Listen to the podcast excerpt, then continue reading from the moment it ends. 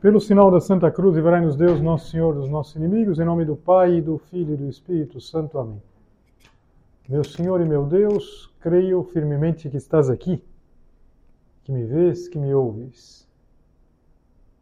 Adoro-te com profunda reverência. Peço-te perdão dos meus pecados e graça para fazer com fruto este tempo de oração. Minha Mãe Imaculada, São José, meu Pai e Senhor, meu anjo da guarda, intercedei por mim.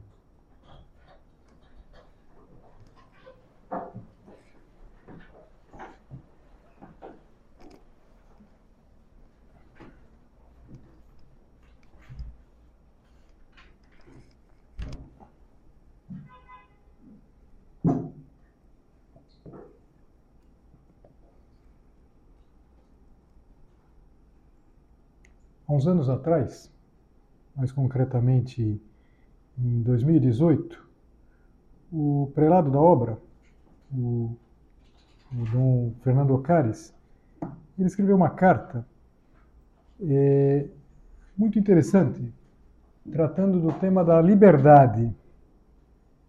Eu queria hoje é, considerar esse tema. A carta é muito ampla, inclusive, eu sugiro que se você puder e quiser, estamos falando da liberdade, não? tem que ler a Carta sobre a Liberdade, não tem sentido. Mas se você quiser, leia essa carta que está no site do Opus Dei. É uma carta de janeiro de 2018. E lá ele, ele desenvolve uma série de ideias muito interessantes. E ele explicava logo no início que eh, São José Maria, em quem ele ia se basear bastante, era um homem apaixonado pela liberdade. Interessante essa expressão.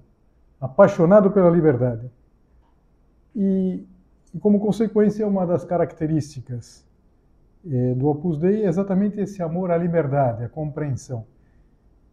E, e a gente poderia, talvez até um título para a meditação, eh, considerar um dos primeiros capítulos dessa carta, eu falo é uma carta, mas é como se fosse um livreto, vai? Se, você pegar na, no site da obra, é como se fosse um pequeno folheto.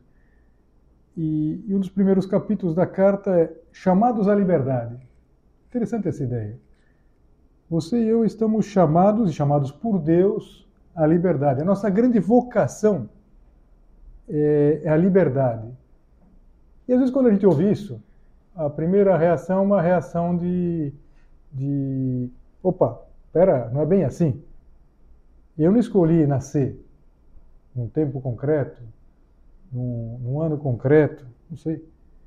É, de repente, é, alguma de vocês que nasceu fala, eu queria ter nascido 10 anos antes ou 10 anos depois, ou queria ter nascido em outro lugar. A gente não escolhe a família, e mesmo que a gente esteja muito satisfeito com a família, a gente não escolhe. Como a gente não escolhe uma série de características físicas. Eu queria ser mais alto, eu queria ser mais baixo, mais gordo, mais magro. Eu queria ter um temperamento assim, eu queria ter uma inteligência daquele outro jeito. Será que a gente foi chamado à liberdade? Se afinal de contas a gente de repente se vê numa situação concreta. Será que nós estamos, pelo contrário, condicionados e, e o padre, como a gente costuma chamar o prelado da obra, chama familiarmente o padre, o padre, logo no início, ele dizia assim: que Deus, ao nos chamar a existência, ele nos fez capazes de escolher e querer o bem e de corresponder com amor ao seu amor. Isso é interessante. A nossa grande liberdade é a capacidade de amar, de escolher o bem. Eu não escolhi nascer, mas eu posso perceber que a minha vinda ao mundo foi um ato de amor a Deus. Deus me chamou para a vida. Eu não escolhi quando, nem onde, mas precisamente onde eu fui chamado, quando eu fui chamado, eu posso escrever a minha história. Essa é uma ideia bonita. A nossa grande liberdade é que nós podemos escrever a nossa história. Bom, mas quem escreve a história é gente famosa, vai. Se um dia eu for famoso, alguma pessoa vai escrever uma biografia minha. Não, não estou dizendo nesse sentido. Essa nossa história. Essa nossa história de todos os dias. Até naquilo que não parece tão positivo. Ah, eu queria ser de outro jeito. Eu queria ter outra circunstância. Tá bem. Mas é, com Deus, a gente poderia dizer, a quatro mãos, a gente pode escrever uma história maravilhosa. Isso é a liberdade essa autodeterminação. A gente pode fazer da nossa vida uma coisa grande. A gente pode corresponder ao amor, a gente poderia colocar amor com maiúscula, com amor. Isso é a essência da liberdade. A essência da liberdade não é fazer o que dá na telha em cada momento. Eu gosto muito de uma comparação que eu vi há muitos anos, que é a seguinte: Imagina quem está numa parada de ônibus. Quem está numa parada de ônibus é livre, não porque pode pegar o ônibus certo ou o ônibus errado, mas é livre porque pode escolher por si mesmo o ônibus certo. Pegar o ônibus errado não leva a nada. Não leva a nada. E, e claro, é, tantas vezes a gente pega o ônibus errado, não sei se aconteceu já com você. Eu logo que vim morar aqui em Fortaleza, uma vez saindo daqui para voltar para minha casa, estava sem carro e ia pegar o ônibus. E então é, tinha o circular 2 que eu tinha que pegar e passou lá um grande circular 2. Então, eu estava acostumado em Brasília, onde eu morei muitos anos, que o grande circular é um ônibus importante que faz a, o giro das asas, lá asa sul, asa norte. Então, eu, quando peguei o grande circular, 2, logo comecei a descobrir que ele provavelmente não iria tão cedo para onde eu tinha que ir. Ele ia fazer, ia passar por Sobral, depois ia descer até Juazeiro. Tá? Demorava uns 4 ou 5 dias para voltar. Por isso é uma grande circular. Bom, ainda bem que eu tive tempo de descer rapidamente do, do ônibus errado. É, então você vai me dizer, eu peguei o ônibus errado porque eu sou livre? Sim. Mas a minha liberdade está em que eu posso pegar o ônibus errado? Não. A liberdade não se afirma quando a gente se afasta da verdade. Assim, a nossa liberdade não se afirma quando a gente se afasta de Deus. Mas quando a gente abraça a verdade é, com autonomia. Claro que a gente pode errar. É inerente à nossa condição que a gente pode errar.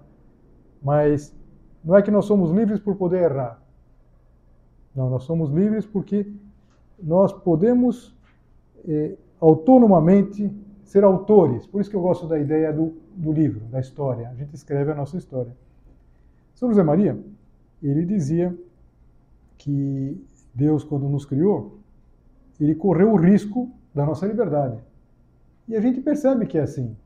A liberdade é um risco. E alguém poderia em algum momento da vida, pensar: seria mais fácil se a gente tivesse sem nenhuma possibilidade de se enganar, como se a gente tivesse num trilho. Não. Deus não nos quer num trilho.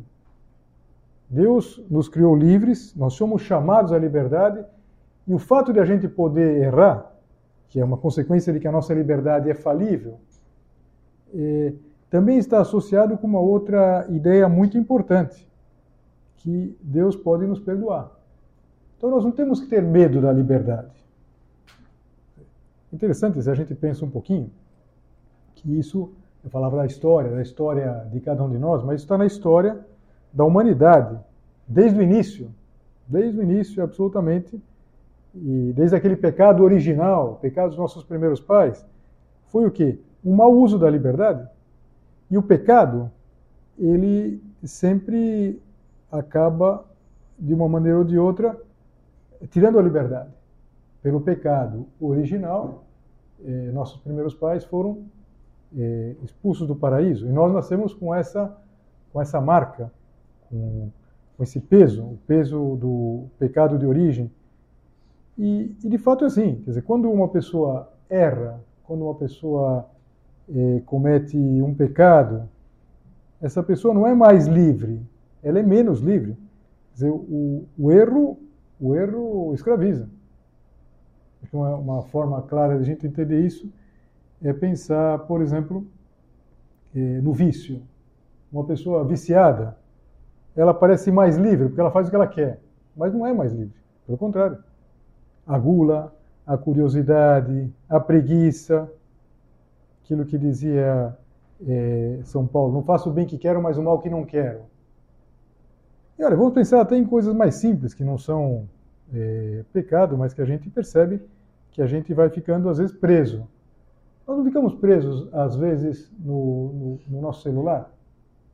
Fica muito preso, na verdade. Então, a gente fica quase com uma dependência. Eu não estranho e com isso eu não estou dizendo, olha, por que você fez isso? Mas o estranho é que quando eu disse, olha, vejam depois no site do Opus Dei, é, tem uma carta do padre, não estranho que eu e você já tenha visto. Deixa eu ver assim, deixa eu ver quantas páginas tem. A gente faz isso, na verdade, a gente faz constantemente. E a gente vai ficando um pouco preso. Preso. Tá? É, por isso que ajuda muito uma uma coisa que ajuda muito para a gente exercer a liberdade é, às vezes, a gente deixar de lado, por exemplo, o celular. Por exemplo, deixar de lado, por exemplo, para dormir. Não precisa ficar olhando cada mensagem. Eu gosto de, de pensar que se a gente fica preso, a gente perde a liberdade. O exemplo de sempre. Imagina que você, é, cada vez que chega uma mensagem, você vai dar uma olhadinha.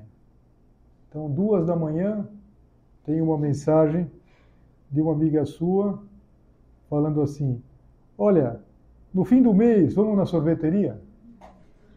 Disse, Caramba, vou na sorveteria? Posso ou não posso? Que dia? Que dia que eu tenho que ir na sorveteria? E, e meu Deus, eu tenho uma coisa, mas acho que então nesse dia eu não vou na aula porque eu vou na sorveteria. Mas que sorveteria que eu vou? Deixa eu ver aqui no mapa quais as sorveterias tem perto lá de onde a gente está. E se eu vou na sorveteria, vou nessa ou naquela, vou nas 50 sabores. Por sinal, que sabor que eu vou, que eu vou comer? Então, a pessoa desesperada, na verdade. Tem gente que vive neurótica, não está tá livre. Então, uma experiência boa de liberdade é, é, de vez em quando deixar de lado, ou pelo menos de noite deixar de lado o, o celular. Mas, é, voltando aqui ao tema mais específico da liberdade, nós o, pelo erro, podemos é, fazer com que a nossa liberdade fique, por assim dizer, ferida, como aconteceu com os nossos primeiros pais. Mas nós continuamos chamados à liberdade. E a gente precisa exercer essa liberdade. E para exercer essa liberdade, eu dizia para vocês que o erro, a mentira, ela faz com que a gente perca a, a liberdade. Pensa, por exemplo, uma notícia falsa. Desorienta. É a mentira, o pecado é uma mentira, desorienta. A gente já não sabe. Não faço o bem que quero, mas o mal que não quero. E pelo contrário, quando a gente dá com a verdade, a gente fica livre. Então, é uma coisa muito importante é que a gente consiga meditar na vida de Cristo. Por quê? Porque Cristo é a verdade, caminho, verdade e vida. E quanto mais orientados para Cristo, mais nós nos sentimos livres. E, aliás, é, é maravilhoso pensar que Jesus Cristo, ele morrendo na cruz, conseguiu para nós a liberdade. Nós temos essa liberdade própria dos filhos de Deus. É tremendo isso. Numa da, dos números da, dessa carta que eu falava para vocês, o, o padre comentava que não existiu na história da humanidade um ato tão profundamente livre como a entrega de Cristo na cruz. É surpreendente isso, na é verdade, porque na cruz está pregado, na cruz ele está sofrendo é, a maior injustiça que, que se possa imaginar, mas ele se entrega à morte com a plena liberdade do amor. Então não houve na história da humanidade um ato tão profundamente livre, ou seja, tão autodeterminado como a entrega de Nosso Senhor na cruz. E sabe que é, até exteriormente a gente consegue perceber isso? Se você viu o filme é, da Paixão, Pensa um pouquinho como Jesus Cristo, preso na cruz, por amor de nós, morrendo para nos conseguir a nossa liberdade, ele era o mais livre.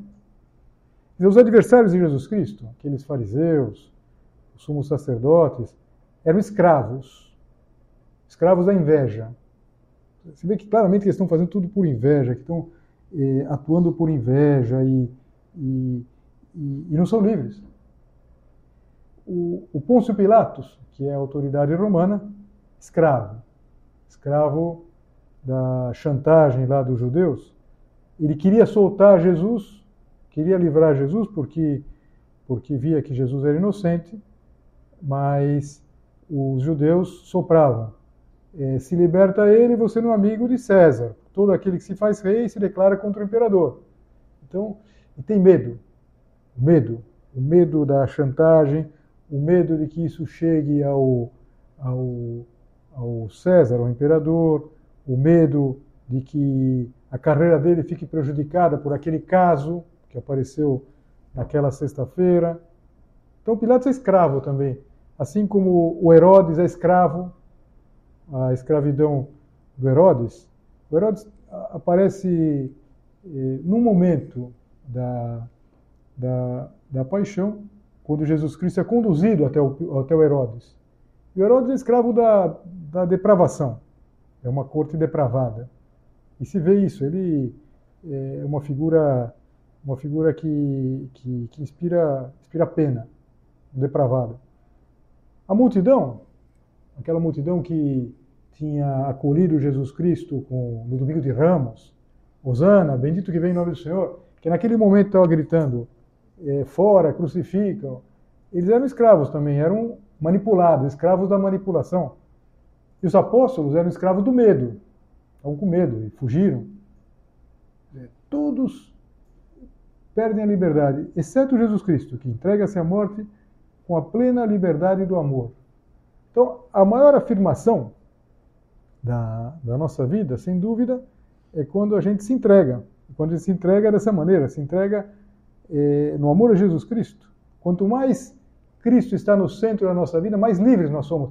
Melhor nós escrevemos a nossa história, mais autores nós somos da nossa história. Porque, evidentemente, é, é muito, é muito superficial pensar, bom, é livre a pessoa que em cada momento faz o que quer. Bom, se fosse assim, desculpa, vou dar um exemplo até tosco. Não tem mais, ninguém mais livre que um cachorro. Um cachorro, ele está afim, ele fica em pé. Ele quer, ele deita. Ele dorme na hora que quer, na é verdade ele quer lá, vai na ração, é, faz o que ele quer. Ainda que algumas coisas que ele quer fazer dentro de casa a gente não deixa. Mas já me entenderam, não é verdade? Ele faz o que, na sua espontaneidade animal, ele sente. O homem, a criatura humana, é capaz de, do sacrifício, é capaz da entrega, é capaz do amor. Nós podemos, e nós não somos menos livres quando a gente faz alguma coisa que naquele momento a gente não está sentindo. Sei lá, você está assistindo uma aula. Imagina a aula mais enfadonha que tenha, que você goste menos. Você está falando, bom, mas eu estou colocando, estou me entregando aqui com a plena liberdade do amor. Eu quero fazer isso por amor a Jesus Cristo. Assistindo essa aula. Você está sendo livre, ainda que a aula seja muito chata. Falar, ah, não seria mais livre se de repente eu dormisse na aula? Não. E a gente perde a liberdade, na é verdade. O mau uso da liberdade faz que depois a gente tenha que pagar o preço de tudo isso. Mas qual o segredo para imitar Jesus Cristo? Eu acho que, às vezes, eh, nos ajuda muito nós eh, olharmos não diretamente para Jesus Cristo, mas olharmos para aquelas pessoas que refletiram a luz de Jesus Cristo. Exemplos positivos. Então, eu falava que os apóstolos, todos eles eh, tiveram medo, mas há um que não teve, que é São João. São João está presente na cruz, junto com Nossa Senhora. Então, o exemplo de Nossa Senhora e de São João. Um exemplo belíssimo, que no filme também fica muito marcado. Então, lá, com a maior dor humana, Nossa Senhora está lá, em pé. Assim como aquelas mulheres a Maria Madalena, aquelas outras, o Nicodemos, o José de Arimateia. Nós somos chamados à liberdade. E é preciso responder a esse chamado. E, e como a gente responde?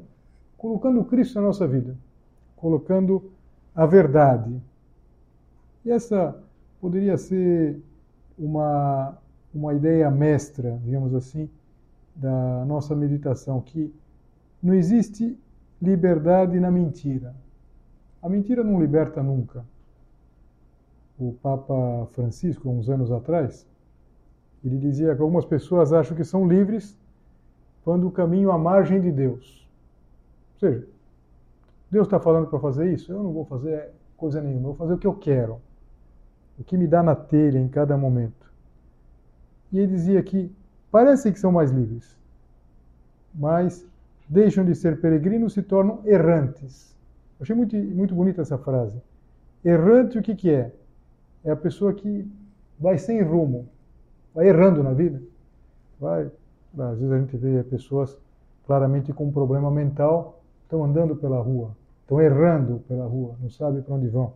Um zumbi. E quem é, sai da verdade, quem se afasta de Deus, quem se afasta de Cristo, talvez em muitos momentos faça o que quer, com uma espontaneidade animal, mas não é mais livre, pelo contrário, deixa de ser peregrino. Nós somos peregrinos, isso não há dúvida.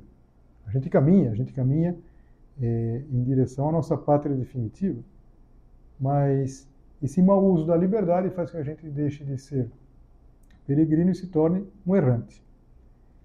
Eu li uma história, muitos anos atrás, que eu acho que ilustra essa ideia. E, e como sempre, ajuda para todos nós a fixar a, as coisas. Eu sei, acontece comigo também quando eu assisto uma meditação. A gente está fazendo uma meditação meio distraído, na verdade.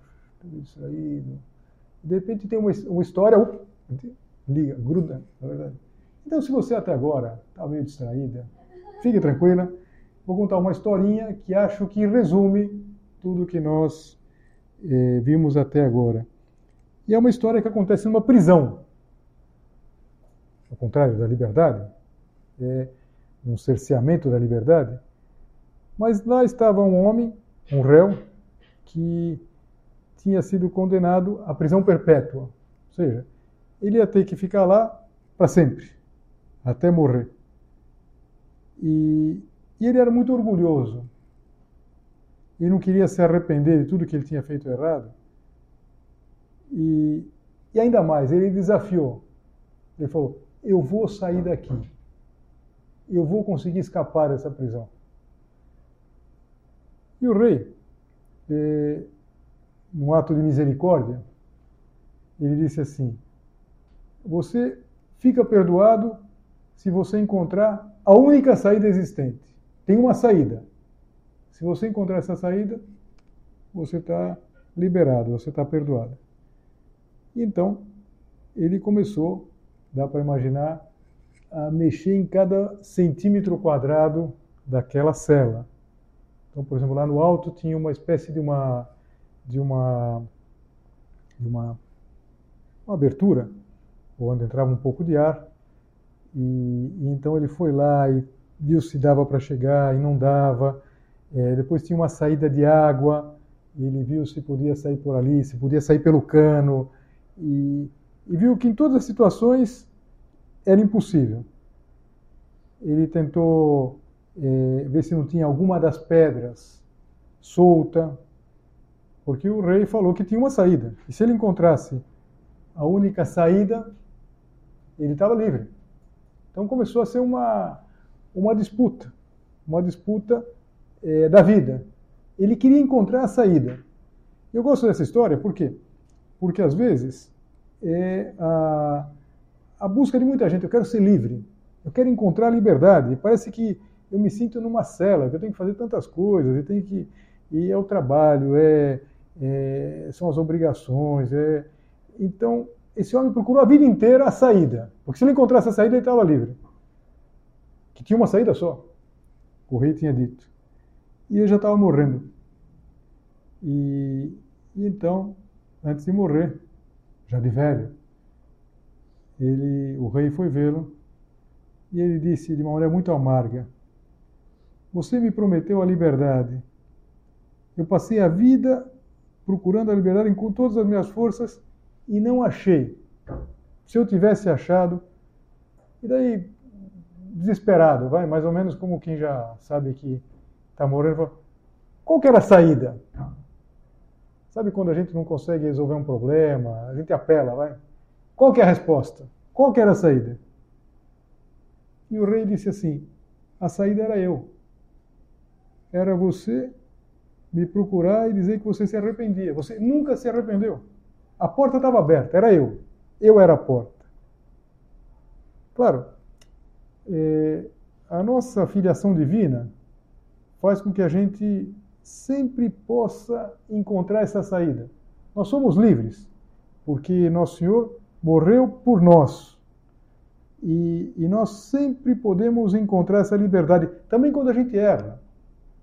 Porque quando a gente erra, digamos assim, a gente se vê é, numa prisão, prisão, o, a escravidão do pecado, mas a gente pode é, a gente pode pedir perdão a Deus. Isso é libertador. Essa é a saída. Essa é a grande saída. Então, vale a pena que a gente pense nisso. Claro que a carta é muito mais rica, tem muitos outros aspectos, muitas outras ideias que podem ajudar, mas eu quis ficar só com essa ideia que nós somos chamados à liberdade, nossa vida é na liberdade. Que a gente deve, deve ter um grande, um grande orgulho de termos sido chamados filhos de Deus e que a gente sempre pode sair. Tem uma saída. Deus sempre é a saída. Deus sempre é a saída da nossa liberdade. Então, como concretizar isso? Porque, claro, eh, na meditação, daqui a pouco nós vamos agradecer pelos bons propósitos, afetos e inspirações. Qual seria um bom propósito? Acho que um bom propósito seria conhecer mais Jesus Cristo, conhecer mais a vida de Jesus Cristo, conhecer mais o Evangelho. Quando a gente lê o Evangelho, nós estamos lendo um livro de história.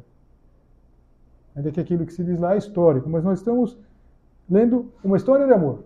Uma história de amor de Deus com a humanidade. E é uma história que, de alguma maneira, é, nessa história nós podemos encontrar as chaves para todas as nossas situações. Por isso é, é, tão comum que nas meditações a gente use aquele princípio do São José Maria, entrar nas cenas, entrar com mais um personagem. Então, tenta fazer isso.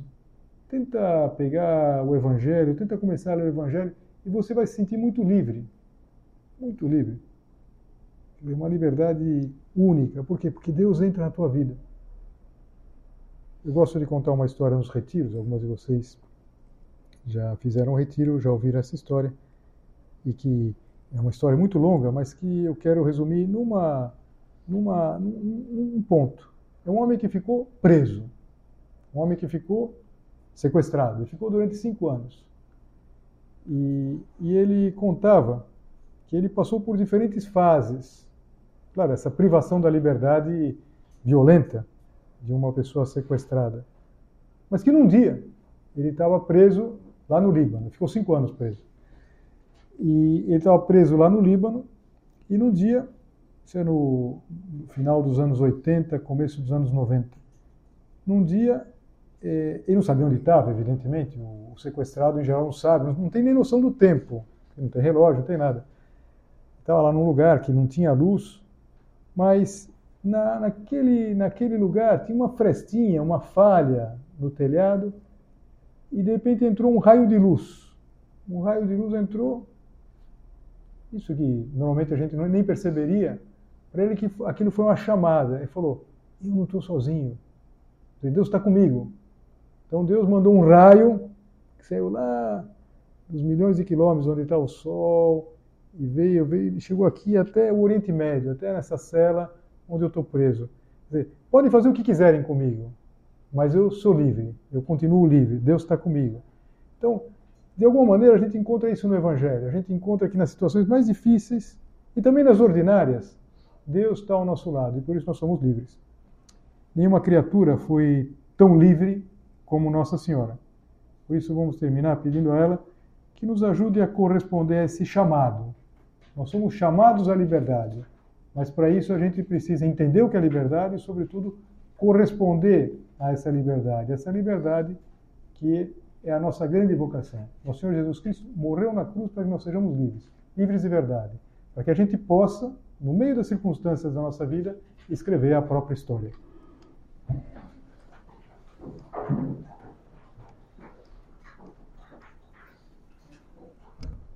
Dou-te graças, meu Deus, pelos bons propósitos, afetos e inspirações que me comunicaste nesta meditação. Peço-te ajuda para os pôr em prática. Minha Mãe Imaculada, São José, meu Pai e Senhor, meu anjo da guarda, intercedei por mim.